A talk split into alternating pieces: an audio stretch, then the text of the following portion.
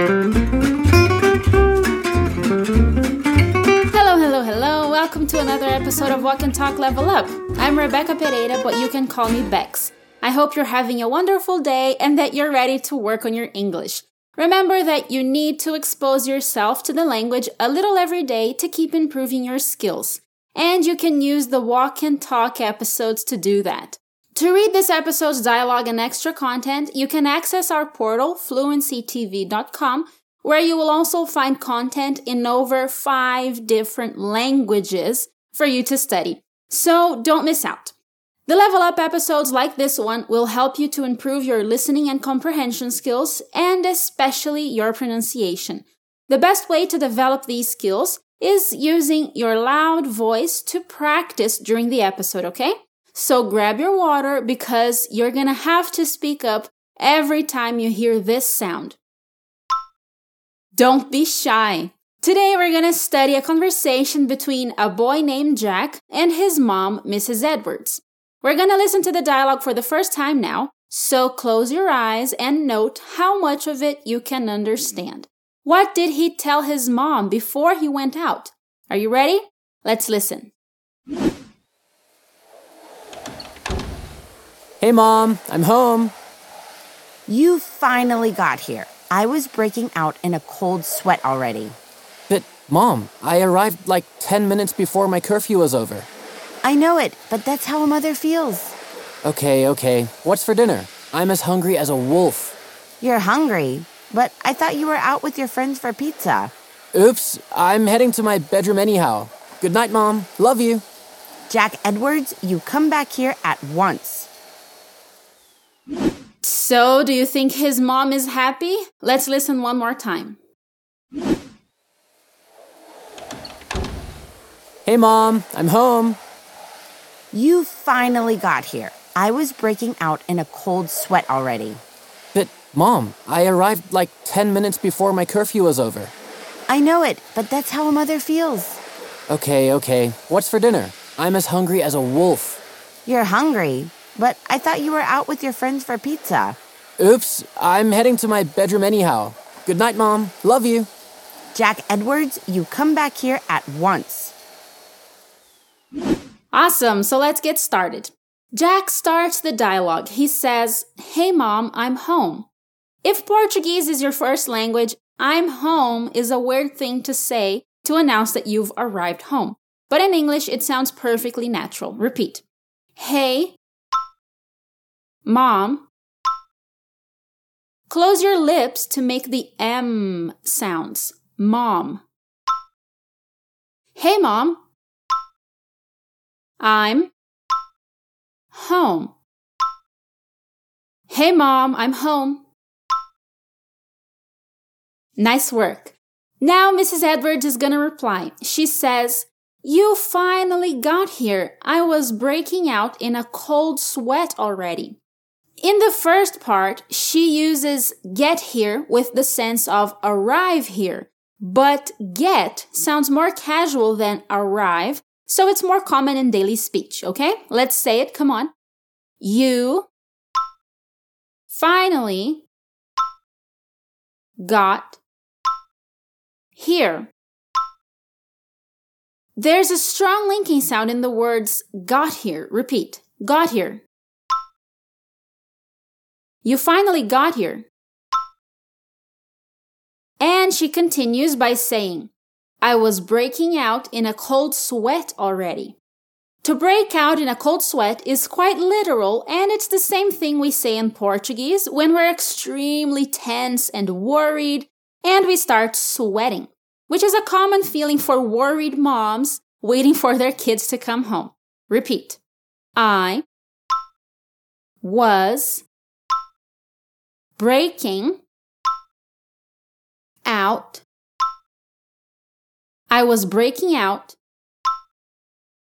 in a cold sweat. In a cold sweat. Already. I was breaking out in a cold sweat already. You finally got here. I was breaking out in a cold sweat already. You finally got here. I was breaking out in a cold sweat already. Excellent. Jack doesn't understand why she's so worried about him, so he says, But mom, I arrived like 10 minutes before my curfew was over. Curfew is the time limit for you to come home. It can be set by parents or anyone who's responsible for a teenager or even by the local government. Ready? Let's repeat. But, mom, I arrived like 10 minutes. But, Mom, I arrived like 10 minutes before my curfew. This is a strange word, right? Say it again. Curfew was over. Before my curfew was over.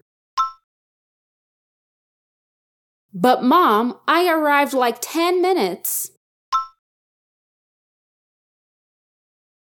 before my curfew was over. But, Mom, I arrived like 10 minutes before my curfew was over.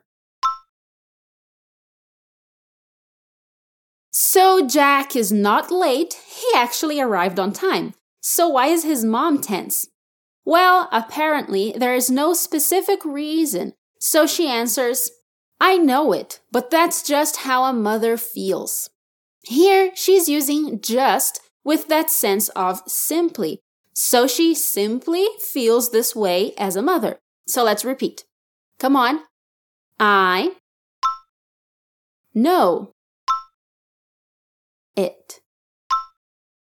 I know it. But that's just how a mother feels. But that's just how a mother feels. I know it, but that's just how a mother feels. Very good. Jack doesn't really care too much about those feelings, so he continues by saying, Okay, okay, what's for dinner? I'm as hungry as a wolf. Here, I want you to pay attention to two special details. When we talk about meals, we usually use for. So you can say, for example, I ate bread for breakfast. I had pasta for dinner.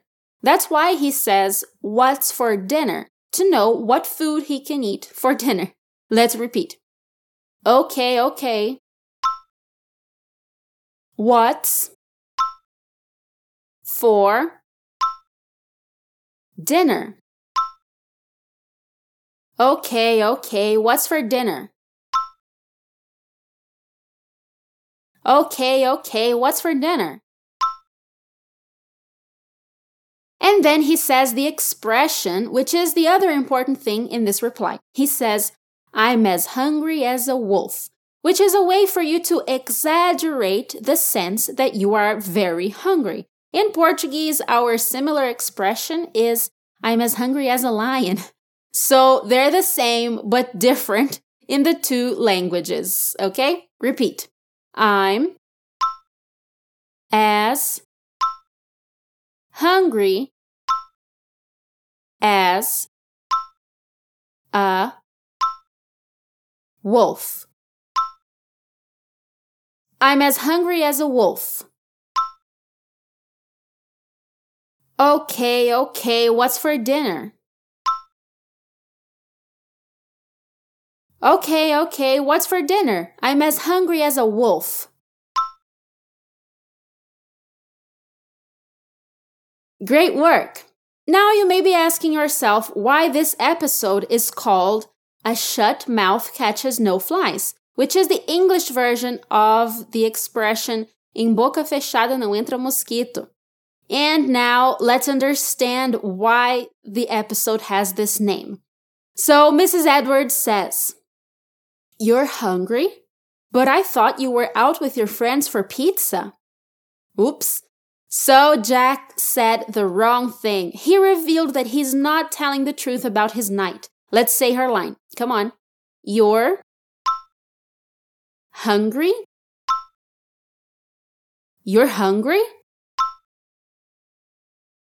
But I thought you were out. But I thought you were out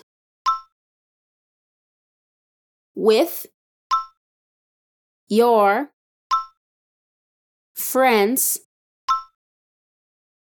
for pizza. With your friends for pizza. Watch out for the linking sounds and connect all the words. But I thought you were out with your friends for pizza. But I thought you were out with your friends for pizza. You're hungry? But I thought you were out with your friends for pizza.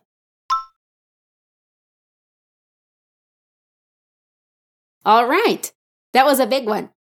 Okay, so have you ever said something that you shouldn't, like Jack? It happens to everyone, right? So let's say it one more time. You're hungry, but I thought you were out with your friends for pizza.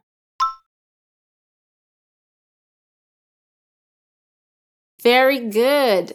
So, Jack didn't go out with his friends for pizza, apparently. And how do you think Jack is gonna react to that? We're gonna break down his answer, which, of course, starts with oops. So, the first part is oops, I'm heading to my bedroom anyhow. Here, he's using the verb head, indicating the sense of to go in a certain direction. Let's say it, repeat. Oops. I'm heading to my bedroom anyhow. Oops, I'm heading to my bedroom anyhow. Anyhow is a word that I like a lot, and it's really common in daily English. It means in any case or regardless. Let's say it again. Oops, I'm heading to my bedroom anyhow.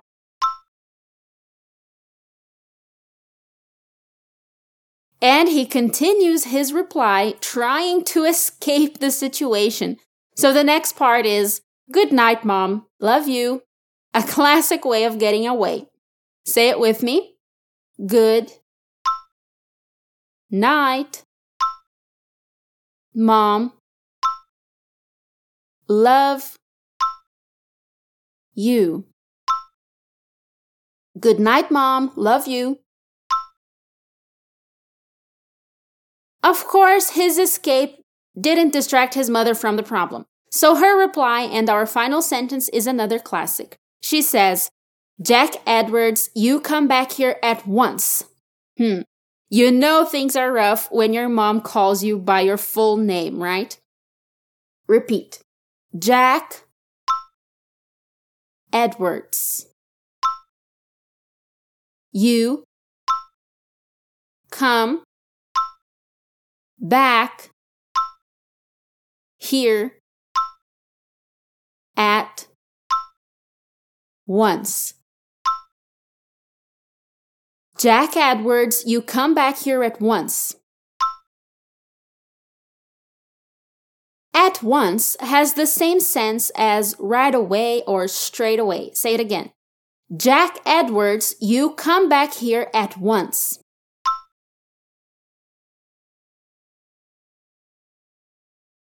And that was our last sentence. At this point, Jack must have run away to his room, but that's not gonna solve anything. So let's listen to the whole dialogue once more. Are you ready? Let's go. Hey, Mom, I'm home. You finally got here. I was breaking out in a cold sweat already. But, Mom, I arrived like 10 minutes before my curfew was over. I know it, but that's how a mother feels. Okay, okay. What's for dinner? I'm as hungry as a wolf. You're hungry, but I thought you were out with your friends for pizza. Oops, I'm heading to my bedroom anyhow. Good night, Mom. Love you. Jack Edwards, you come back here at once. All right, how did it go? Did you understand more details this time? To finish your study session, I recommend that you read this whole dialogue and learn more about the expressions on our portal as well, okay? And that's it for this episode. I hope you had a good time and that you have a wonderful week. See you next time. Take care. Bye bye.